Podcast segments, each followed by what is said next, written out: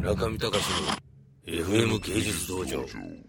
難しいところでニコニコ動画でも同じような現象というかわけですけど、でも動画が上がって、えー、とですごい人気のコンテンツができるんだけど、で宣伝とかあるじゃないですかねって今、で宣伝とかでみんながバシバシ10万20万とかやってくるのに全部こうど2万5総取りみたいな世界があって、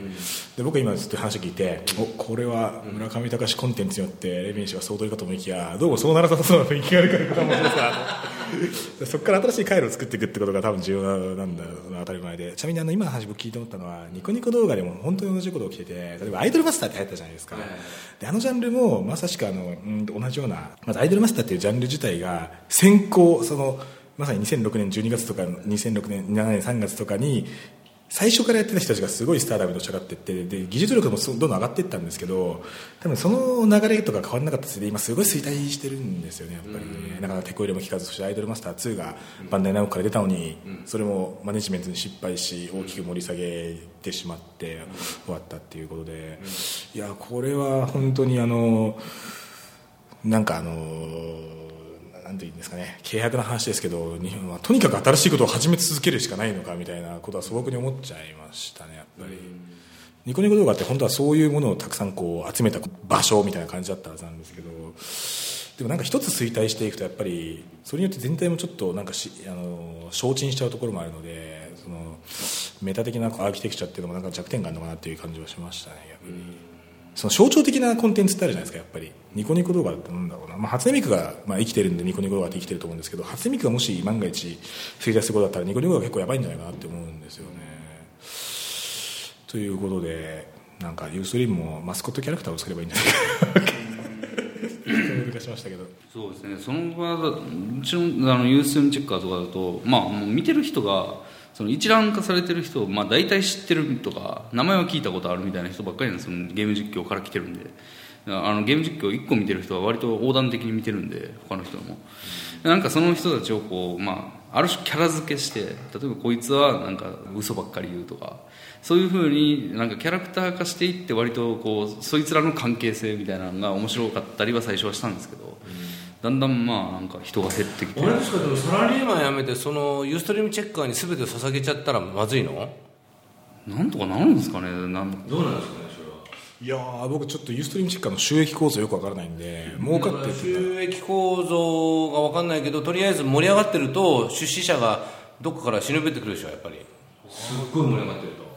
すっごい盛り上がってるとあでもなんか出資しますみたいなのが全然来たことないですよ、マジ？はい、広告出させてくださいとかないっす。それは入り口が分かんないからじゃないの？やっぱそうなのそうか。あ確かにないですもんねないんですよ。いやーでもこれすげえ難しいところで、例えばですけどユーストリームこれ生放送だけのほとんどコンテンツを取り扱ってるんですけど大体生放送で取り扱ってるコンテンツは全部違法ゲームプレイ動画が多いのでこれどうやってこう市場にリンクさせるかっていうのは、結構骨が折れる作業なのかな、でもねそれこそあのなんだっけあの L 社代とかさああいう本当に先行の宣伝で一本抜くようなコンテンツも出てきてるじゃんでも売れなかったらしいですよ、売れなかったの？えーすげえ全然売れなかった。の全然売れなかったみたいですよ。へえあ。れじゃあ負けなのビジネスとしては？長すぎたんですよね、盛り上がってる時から。そうだよね。あれどれぐらいやったらいいんですか？なんか直後1か月ぐらいだったらバンバン売れたんじゃないですか？るほど。もうね人の振りを見るとマネージが分かってるじゃないですか。それがマネージじゃないですかね。そういうもんですよね、なかなか自分が商品だと思思いにくいっていうのがあるんじゃないですかね。なるほど。僕もそうですからねやっぱり。今もう僕は本が出そうな売るものがはっきりしてるとでもややりやすいところありますよね。長倉さんだったら絵とか、その自分のところで担当してるアーティストとか、僕だったら本ですけどエミシ商品何って言ったら、ん。ユーストユーストリームチェッカーじゃないの？ユーストリームチェッカーみたいなものを作った人間だからっつってそのなんかどっかの会社に入るっていうのも辞さない。それは嫌なんだよね。そう。フリーにフリーでいきたいんだよねまあでも今の会社そうやって行きましたけどね。うん。なんかこういうもん作ってるんですがみたいな感じで言って「おおやるやないか」みたいな感じで、じゃあ入りますみたいな、うん。まあ技術はまあそこそこはあるみたいだねみたいな。それで辛いんでしょ今。しんどいですね。